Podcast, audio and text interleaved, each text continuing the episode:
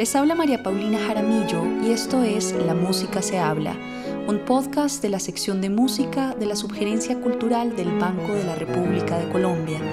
En el programa de hoy hablaremos con Franci Montalvo. Para mí ser honesta es lo más importante. Ser yo misma, ser quien lo que tengo por dentro, poderlo decir, no, no más ni menos, es lo que soy. Y el pasillo es el lugar en el que como que me siento que puedo hacer es, todo ese trabajo. Franci Montalvo es pianista graduada de la Universidad del Bosque y reconocida por su trabajo como intérprete, compositora, pedagoga y gestora de varios proyectos musicales. Como pianista ha trabajado con Carrera Quinta, la Orquesta Sinfónica Nueva Filarmonía y Misi Producciones, entre otros. En el 2016 fue nominada a los premios Latin Grammy y a los Independent Music Awards como productora, compositora y pianista del álbum Carrera Quinta Big Band. Se ha presentado en varios escenarios nacionales e internacionales, como en el David Friend Recital Hall de Berklee College of Music, en el Rose Theatre del Lincoln Center, la Universidad de Louisville, el Margaret Comstone Hall, el Conservatorio de Susa Lima, el Teatro Julio Mario Santo Domingo, el Teatro Colón y el Teatro de Bellas Artes Cafam, entre otros. Dentro de su producción discográfica se encuentran los discos En Esencia, Carrera Quinta Big Band, Traslaciones y Desde Adentro. Como investigadora ha publicado tres libros, Método de improvisación en el pasillo de la región andina colombiana, Pasillos, Bambucos, Guabinas, Una visión urbana y el libro 17 obras para el formato de Big Band.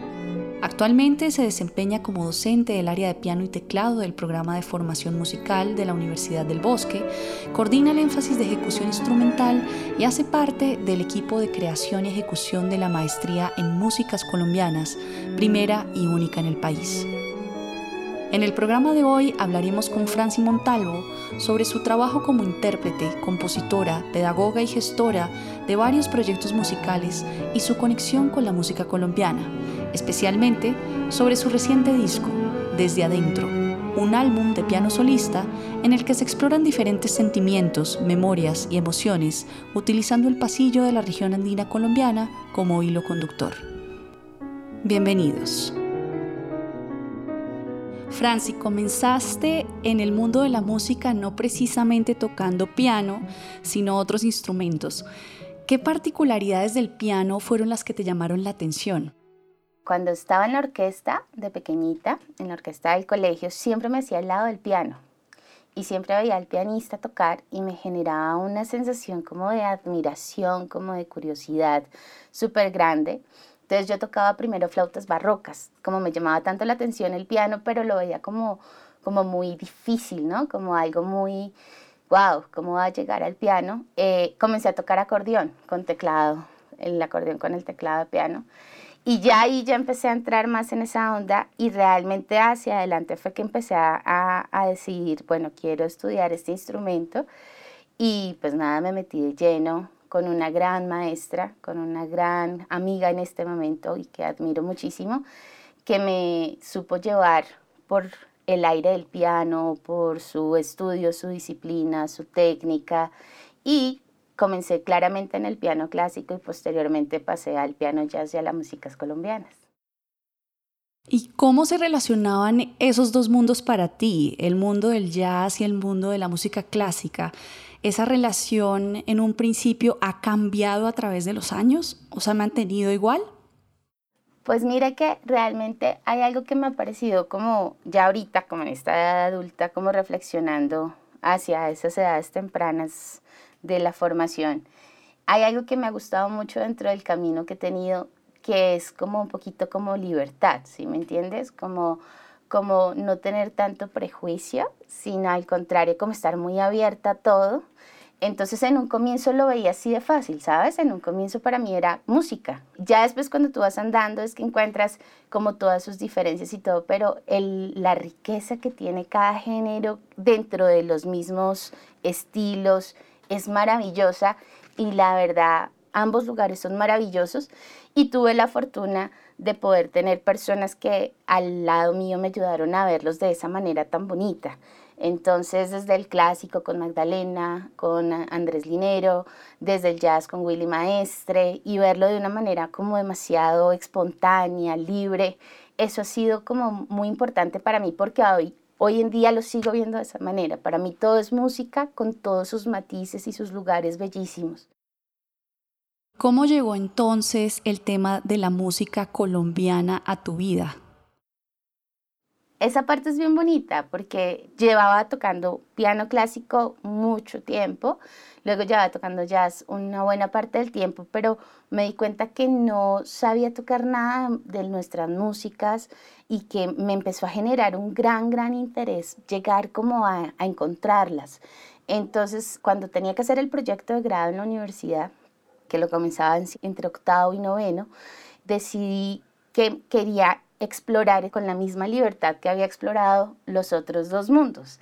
Entonces ahí me encontré también con, tuve una gran fortuna, me encontré con el maestro Germán Darío Pérez, quien también tiene una forma de ver la música de una manera muy amplia, con mucha libertad, y logramos encontrar ese gran mundo que tenía yo inmerso en mi formación con el mundo que él tenía y se volvió un acompañante increíble dentro de todo mi proceso. Somos ahorita grandes amigos y, y, así empecé a llegar a las músicas colombianas y me quedé. Que decir, realmente la música de la región andina colombiana me parece encantadora, me parece que es el lugar donde yo me puedo expresar como artista libremente y es lo que busco. Es como como todos tenemos nuestro legado como artista y creo que el mío está en ese lugar con mi sonido, con mi trayectoria, con, quiero decir, con, con esas escuelas, que, con la escuela del piano clásico, con la escuela del piano jazz que he tenido alrededor, y luego aplicando todo ese mundo a esta sonoridad de la música colombiana y empezar a darle yo también mi misma intención. Entonces para mí ha sido pues magnífico. ¿Y dónde vino entonces el interés por componer? Vino de la mano con Germán Darío Pérez porque claramente, pues cuando tienes como mucho que decir, quieres contarlo a tu manera, ¿no? Entonces quieres buscar las palabras que tú conoces, las formas que tú conoces y encontrarlas con el otro mundo. Y en ese punto, pues él me decía, la mejor manera de hacerlo es hacerlo a través de tu música, de tus composiciones. Entonces tuve un tiempo de exploración muy profundo dentro de las, las rítmicas, las melodías, los, los acompañamientos dentro del pasillo, el bambuco de la música de la región andina, pero después era cómo quiero yo contar mis historias. Entonces comenzamos a componer y de hecho uno de los temas que está en el disco eh, fue mi primera composición, que se llama Con el alma. Y además tiene una parte emocional muy importante ese tema desde muchos puntos de vista. Eh, entonces ese tema lo construí con una energía de encontrar un lugar nuevo y además donde encontraba la libertad para expresarme. Hablas mucho de la importancia de la exploración en el proceso creativo. ¿Qué permite la exploración en el proceso creativo? ¿Qué le añade a tu trabajo en particular? Uy, montones, porque yo soy compositora, pero, pero para componer me tengo que sentar al piano.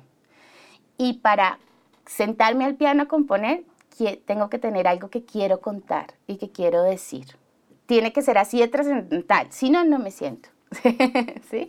Si no, no lo hago, tengo que tener una emoción. Eh, cuando voy a esa parte de la libertad y como de esa inocencia, eh, no me gusta perderla.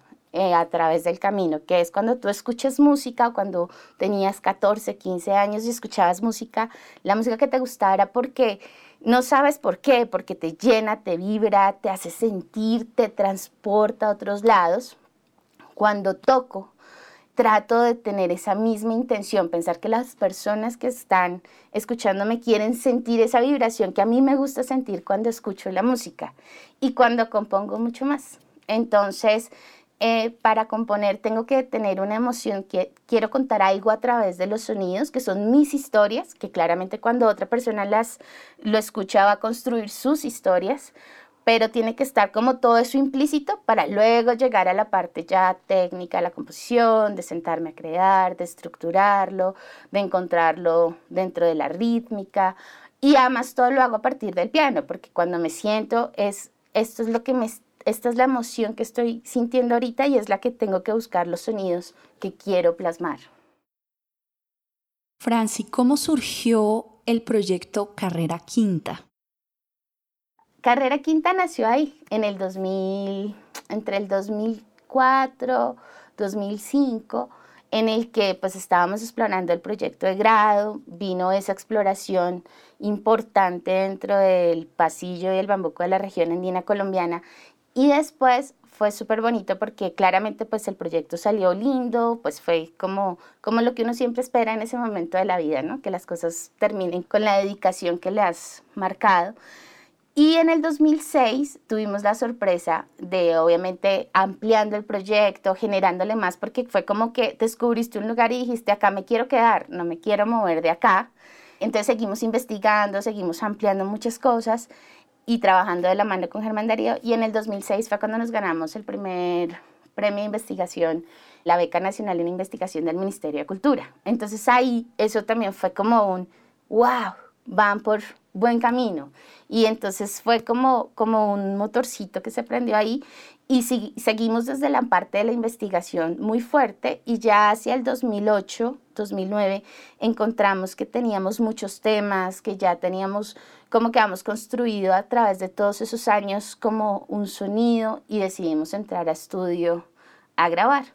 Entonces en todo ese proceso nace Carrera Quinta y se consolida en ese 2000 como un proyecto de investigación en primera medida y luego ya como un proyecto musical que se consolida entre el 2006 y el 2009 y en el 2009 sale el primer disco y sale el segundo libro, porque en el 2006 publicamos el primer libro con, el, con la beca nacional de, de investigación del ministerio y en el 2009 ya con un apoyo de una empresa privada sacamos lo que fue el álbum de carrera quinta con el segundo libro. ¿Qué le añade la investigación a un proyecto musical? Sobre todo si esa misma investigación es hecha por los intérpretes de ese proyecto. En la investigación están como los insumos, ¿no? Como cuando vas al supermercado y compras coges todos los ingredientes y lees las etiquetas y miras para después preparar tu gran receta en la investigación para nosotros es ese gran lugar donde vamos y, buscamos y no lo dejamos atrás. Y me parece muy importante que todos los músicos tuviéramos eso, como, como esas ansias de investigar y de trascender y de ir más al fondo para buscar nuevos conocimientos, para encontrar nuevas perspectivas, porque el mundo también está en movimiento constante. Entonces, creo que la investigación es una base súper fuerte y no la dejamos de hacer al día de hoy la seguimos indagando y tratamos de tener un equilibrio entre la parte musical y la parte investigativa. Carrera Quinta es una de las pocas agrupaciones colombianas que se ha mantenido a través de los años, a diferencia de otros proyectos musicales independientes que paran porque hay falta de financiación. ¿Cómo se mantiene económicamente un proyecto como Carrera Quinta, que es un proyecto de gran formato? de muchas maneras, de todas las posibles que te puedas imaginar. Hemos pasado por todo y creo que mucho va a, a, ese, a ese motorcito que uno tiene por dentro de no dejarse que la parte económica no sea un factor, eso es algo que siempre hemos pensado, no sea un factor para frenar los sueños ni las ideas. Entonces, en todo sentido, siempre lo hemos pensado así, ¿sí? Entonces, ha habido momentos lindos, como por ejemplo cuando hemos ganado premios, que en vez de como tomar ese dinero para otras situaciones, lo reinvertimos en el mismo proyecto constantemente. Todos los premios siempre van es al, al, al, siguiente paso, ¿no? Alguien una vez me habló de las viejas glorias cuando tenía 25 años y lo miraba yo atónita y no entendía en ese momento, pero a hoy es una frase que tenemos marcada acá, que es, lo que hiciste ya fue y ahora que viene. No puedes solo estar pensando en tus viejas glorias, estás muy joven, en ese momento me decía, que fue un momento muy importante para que solo te quedes ahí, sino tienes que seguir adelante. Entonces terminas un proyecto y ya está la mitad, el siguiente que viene, ¿sí? Entonces, en ese sentido, cuando como con esa mentalidad es, bueno, ahora queremos hacer esto, porque hay una parte que también es muy bonita y muy, muy inocente, pero que al mismo tiempo siento que es la raíz de todo, de la honestidad con la que haces las cosas, que es ¿qué hacemos ahora? Entonces nos, nos ponemos a soñar y como decir, ¿y si hacemos esto? ¿Y si hacemos lo otro? ¡Wow! Y entonces empieza, y de esas conversaciones empieza a nacer el nuevo proyecto y luego entonces viene la parte importante, ¿no? Y, y cómo va a salir. Entonces aplicamos a muchas cosas y muchas veces tampoco se dan. Entonces cuando no se dan, tiene que venir la otra parte. ¿Sí? Entonces, eh, como te cuento, el disco del 2009 estuvo financiado por una empresa privada. Entonces, conseguir la financiación de la empresa privada, lo que implica, ahí aprendimos montones de cosas gracias a todas esas personas que estuvieron con nosotros en ese momento. Luego, entonces, listo, este no, así ahorremos y, y saquémoslo adelante. Eh, de hecho, el disco de la Big Bang, historia esa tiene bastante, ¿sí? Para poderlo hacer realidad, lo que hicimos fue ahorrar ahorrar durante un año para poder entrar a estudio. Cuando se nos acabó el dinero de, entrar a estudio, casi que yo sacaba la plata del mercado en vez de comprar el mercado, yo pagaba horas de estudio. Y luego ya decidimos hacer un crowdfunding. Entonces el crowdfunding fue una cosa maravillosa porque tuvo una aceptación muy bonita acá y fuera. Y le dio además también otro aire al disco. Y lo que te digo, hemos pasado por todos, pero la idea, el ideal es que los sueños y los proyectos no se caigan por la parte financiera, sino encontrar la manera de hacerlos posibles, porque si no la encontramos nosotros, nadie la va a encontrar. Bueno, Francia, hablemos de tu nuevo proyecto desde adentro. ¿De dónde nace esta iniciativa? Esa iniciativa tiene muchos lugares. Eh, una fue que muchas personas me empezaron a pedir mis obras para tocarlas en concursos de piano, en festivales. Y después me decían, quisiéramos escuchártelo tocar, me invitaban a que los escuchara tocar, a revisar. Entonces como que dije, qué lindo poder dejar como la intención que yo le quería dar a cada tema. Y, y en ese momento ya tenía como unos, una colección de temas importantes mía nomás, no construidas solo con carrera quinta, sino composiciones mías. Y de hecho, cuando compongo, como te decía anteriormente, siempre parto desde el piano. Entonces ellas nacen realmente para piano solo y después las ampliamos al formato, sea el de carrera quinta, el, pequeño, o sea la Big Band. Entonces dije, pues lindo poderlas dejar como nacieron y como son originalmente y que la gente las conozca con la interpretación además, porque para mí esa parte es tan importante que le quiero dar y que cada tema tiene. Entonces, ahí nació la idea y pensando pues cómo lo quiero hacer, cómo lo quiero llevar y pues las cosas eran de una manera muy bonita. ¿Por qué ese título desde adentro? Cuando tú ves un piano solo no, lo, no, no escuchas la música hasta que no se sienta el intérprete, lo abre y genera toda la música a través de él. Lo mismo pasa con nosotros. Eh, la música está, pero solo hasta que nos sentamos y la interpretamos y le ponemos nuestra emoción es que realmente toma vida. Y como te digo, es muy personal. Este disco, este disco realmente es más, como más personal de lo que es mi sentir como artista y mi sentir como músico y como pianista. Y, y, poderlo comunicar y como casi que regalárselo a las personas. Esa, esa realmente es la intención de este disco más allá de cualquier cosa. ¿Cómo fue esa experiencia de grabar en la sala de conciertos de la Biblioteca Luis Ángel Arango? Bellísima.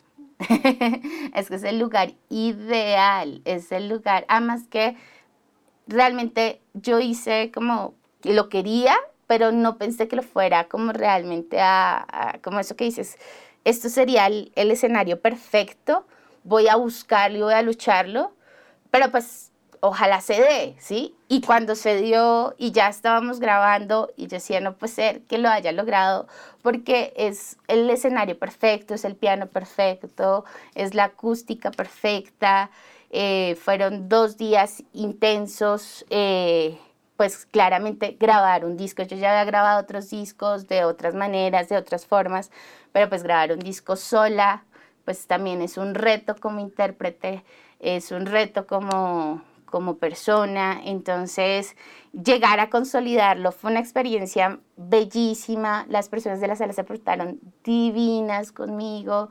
Entonces, todo como que la buena energía confluye y eso también es, es una parte muy importante, como que toda la buena energía confluya en lo que haces. Y creo que así se dio y fue magnífico. Fue una de las experiencias más lindas que he tenido. Hablas de los retos como intérprete en esta grabación. ¿Puedes ahondar un poquito más en eso? Estás desnudo en todo sentido, desde lo técnico, lo interpretativo, lo personal, están todos detrás escuchándote y eres tú y solo depende de ti que la sesión funcione, ya no tienes un factor externo, no tienes nada. Entonces, la formación que tienes que llegar para ese momento tiene que ser muy fuerte. Además, me coincidió con un momento en el que habían otros dos proyectos en paralelo, entonces fueron días que estaba tocando 13 horas diarias entre funciones, entre eh, prepararme para el disco, ¿sí? Entonces fue, fue, fue un reto bastante importante. Eh, y también que depende todo de ti, ¿no? La interpretación, porque pues cuando tienes, eh, tuve la fortuna de que Ricardo, Ricardo Jaramillo me acompañara, eh, pero, pero es un rol distinto a cuando estás en orquesta, donde él toma todas las decisiones. Acá las decisiones las tienes que tomar tú seriamente y cómo vas a, a lograr, y no solo tomarlas, sino después ejecutarlas, encontrar la mejor toma de lo que quieres comunicar es un reto, es un reto importante, pero fue chévere haberlo asumido y, el resultado me gusta y entonces estamos contentos con, con el trabajo que se hizo. Hablas mucho de la importancia del rigor y del trabajo, la metodología de trabajo en el ejercicio musical. ¿Por qué crees que es tan importante para los músicos tener esto en cuenta? Porque todo se construye. Yo le digo mucho a mis estudiantes en la universidad eso, que es decir, hay unas cosas que vienen con tu talento, que vienen con lo que eres, pero si tú no las estás cultivando a diario, si no las estás trabajando, no estás creciendo, ¿sí? Y en ese camino de ese crecimiento tienes lugares buenos y lugares que te ponen, te confrontan. Y cuando uno confronta esos lugares que no son los, los que se te dan naturalmente, y logras superarlos, es una satisfacción increíble y te están dejando una cantidad de cosas en tu formación. Y eso, solo se logra conviviendo mucho, ¿sí? Es como cuando una pareja convive. Yo a veces lo veo, les digo, a veces el piano es como, el, como la pareja, ¿sí? Si tú no la ves nunca, no hablas con ella nunca, no estás, pues no la conoces, y lo mismo pasa con él. Él tienes que conocerlo, tienes que estar, tienes que conocer tu cuerpo, cómo se comporta a través de él, cómo tu memoria, tu musicalidad, todo lo que tu técnica y eso se construye todo es una construcción y esa construcción necesita que haya una disciplina diaria, que haya un trabajo diario, que haya un trabajo musical consciente, que crezcas como persona también. Son muchos factores que, que están ahí involucrados y por lo tanto creo que sí la disciplina es indispensable. Hablemos de tus composiciones en este disco desde adentro. ¿Por qué elegiste el pasillo como el hilo conductor de estas seis piezas? Es que el pasillo es un lugar muy, muy satisfactorio para mí.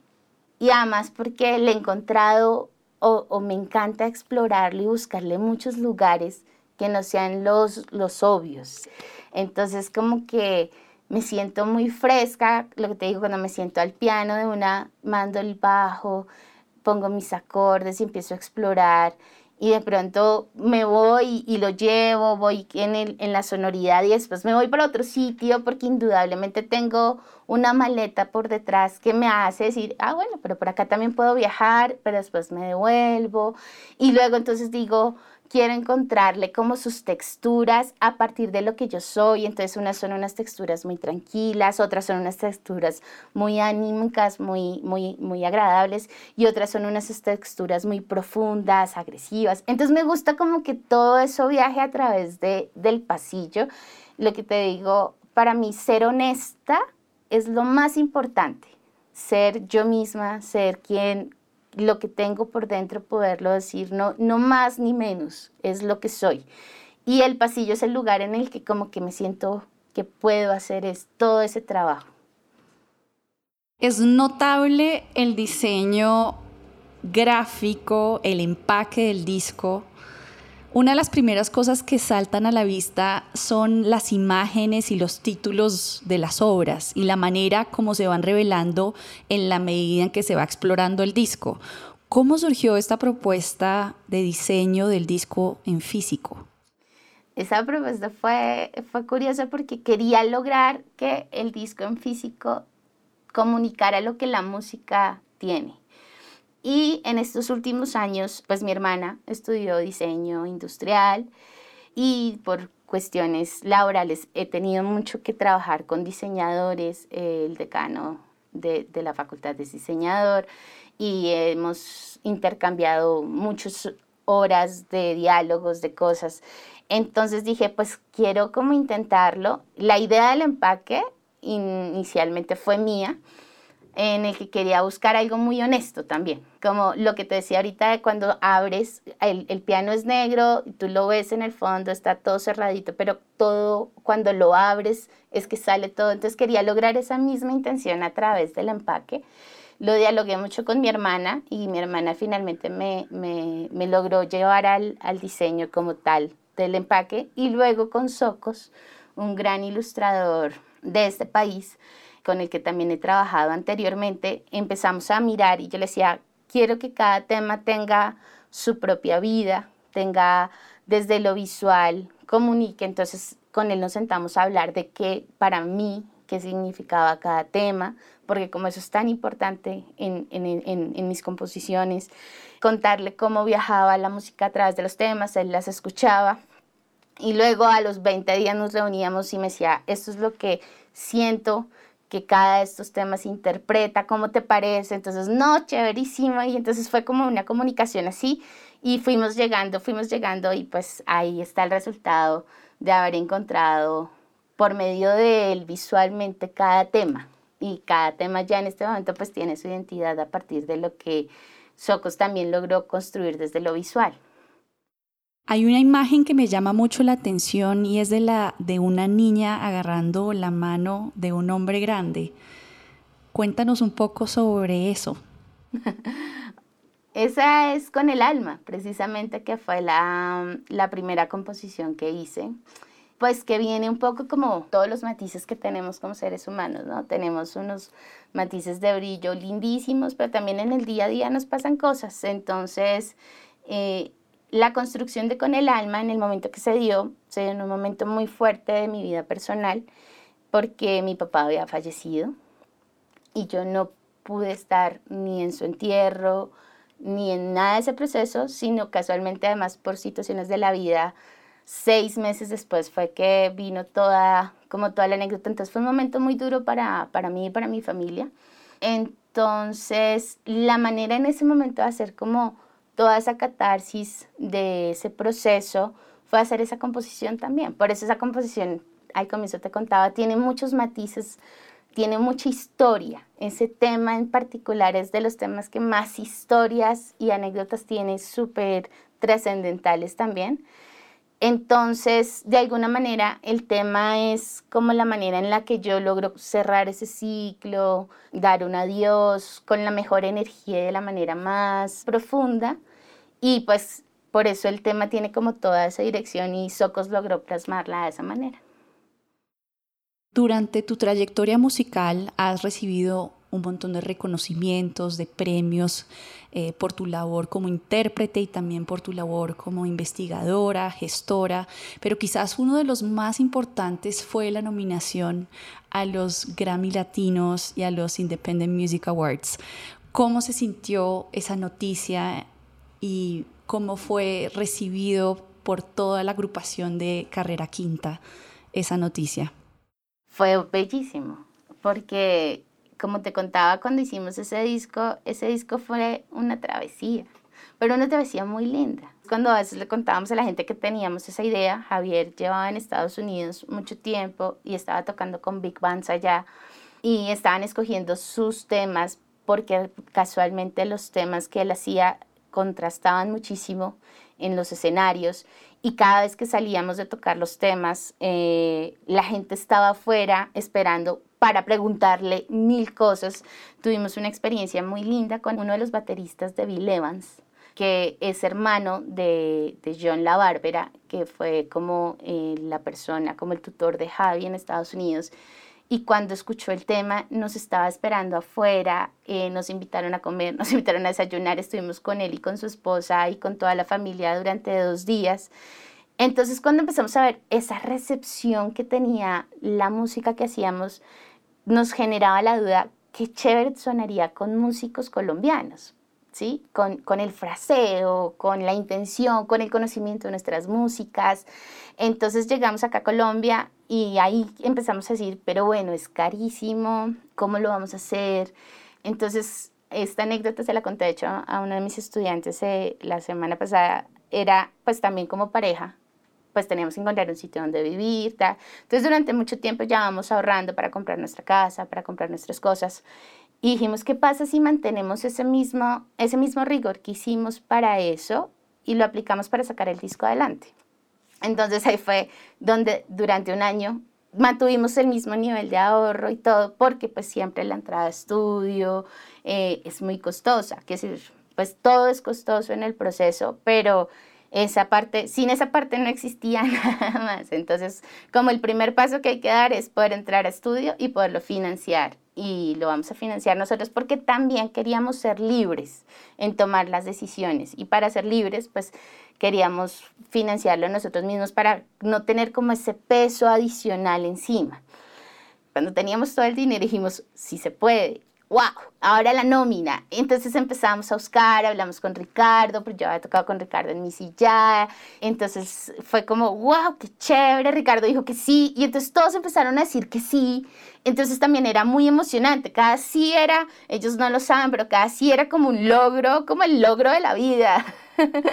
porque era como la gente que con la que queríamos contar, ya entrar a estudio, lo que te digo, en un momento el dinero se acabó, entonces era sacar de donde todos los huequitos que teníamos para poder terminar la mezcla, luego hicimos el crowdfunding, eh, llegar a eso y finalmente pues tenemos el disco, la aceptación tan linda que tuvo tanto acá como afuera y luego la rematas con las nominaciones, fue como wow, sí, como increíble. Realmente creo que eh, el secreto, o siempre me preguntan cómo es lo más honesto que puede uno hacer, ¿sí? Está ahí.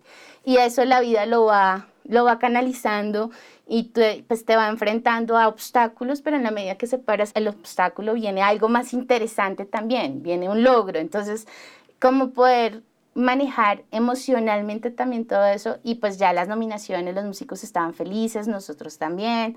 Eh, tuvimos la oportunidad de ver la música desde otro lugar, desde otro escenario, pues más como la industria de la música. Aprendimos montones, vivimos pues el espacio de viajar, estar con los artistas, todo lo que implica estar en el Latin Grammy fue bellísimo. Quiero decir, esa fue como la recompensa a todo ese sueño, entonces fue bellísimo.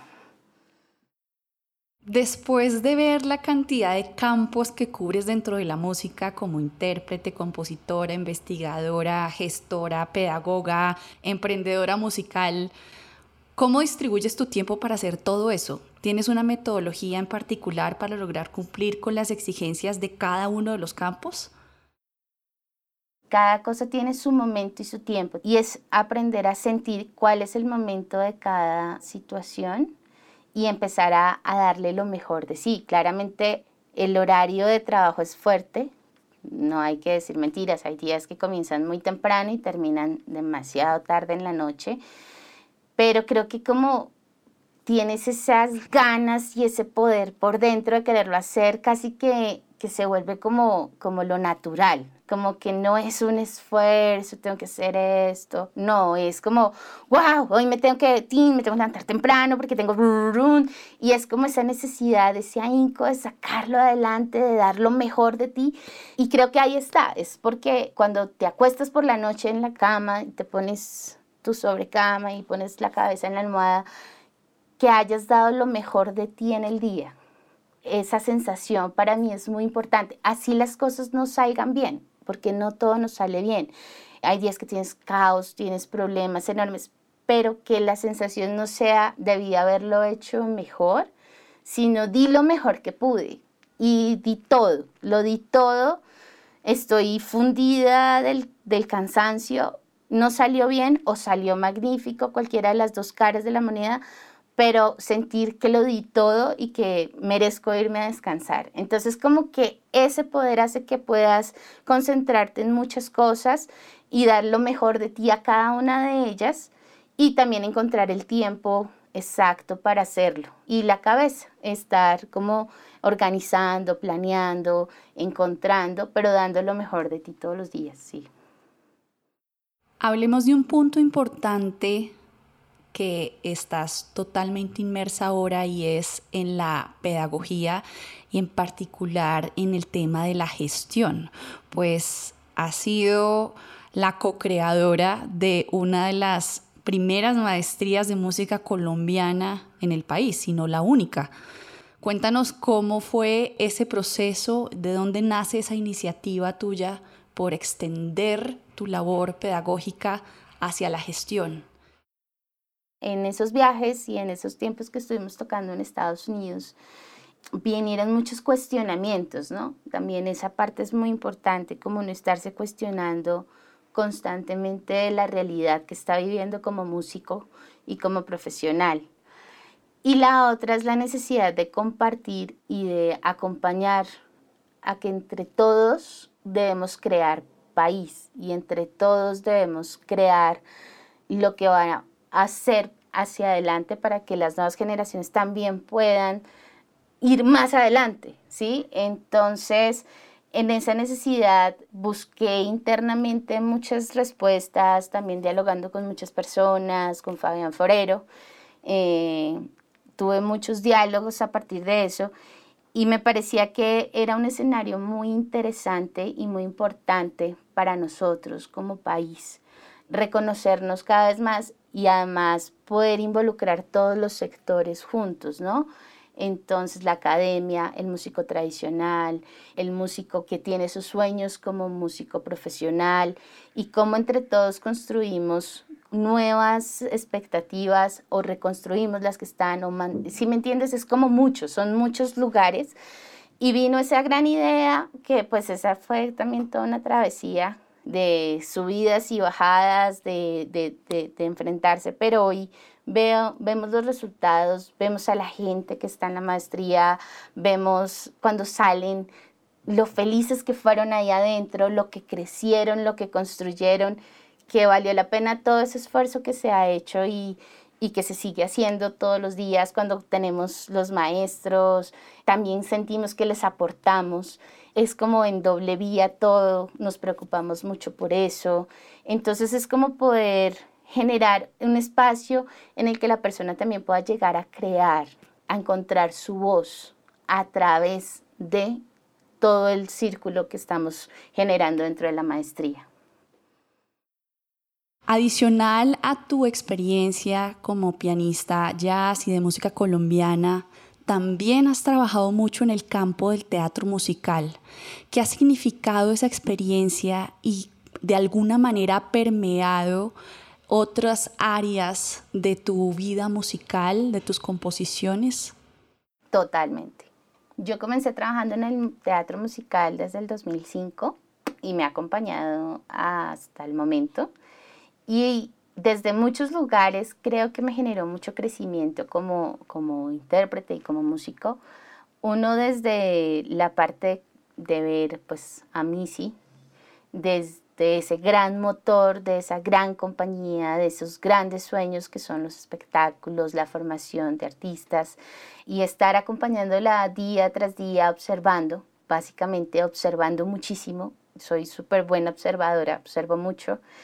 Eh, y, ver cómo cada proyecto tomaba vida, cómo cada proyecto salía o sale y cómo cada cosa tiene una calidad impresionante y logran esos sueños, esas ideas locas y luego las ves plasmadas en el escenario, las ves plasmadas en las risas del público. Eso no tiene precio y creo que eso me dio muchas herramientas para eso mismo que te comentaba anteriormente, de sacar los sueños adelante. Y por el otro lado, musicalmente, pues he tocado muchos musicales, he tocado mucho en orquesta.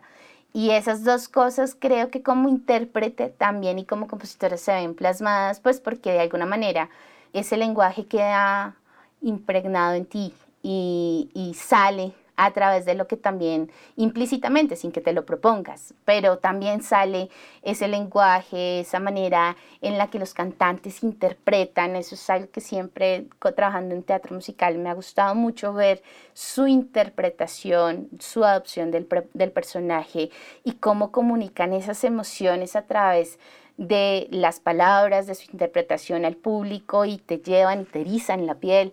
En el piano me gusta tratar de buscar esas mismas texturas, esas mismas sensaciones para como intérprete a través de los sonidos lograr ese, esa misma interacción con el público y con la emoción de lo que quieres contar. Bueno, muchísimas gracias Franci, un placer haber estado en este espacio contigo, muy enriquecedor todo lo que nos cuentas y ojalá podamos eh, ver muchos más proyectos a futuro de tu de esta calidad tan increíble con la que haces las cosas. Divina, no, pues muchas gracias, María Paulina, por invitarme a este espacio, a la Biblioteca Luis Ángel Arango, al Banco de la República, por haberme tenido en cuenta para estar en este espacio. Muy contenta, muy feliz de compartir con ustedes, de compartir mi música y más que todo, pues este espacio tan lindo, además compartir las vivencias y lo que tenemos por dentro. Un abrazo enorme y feliz de estar con ustedes.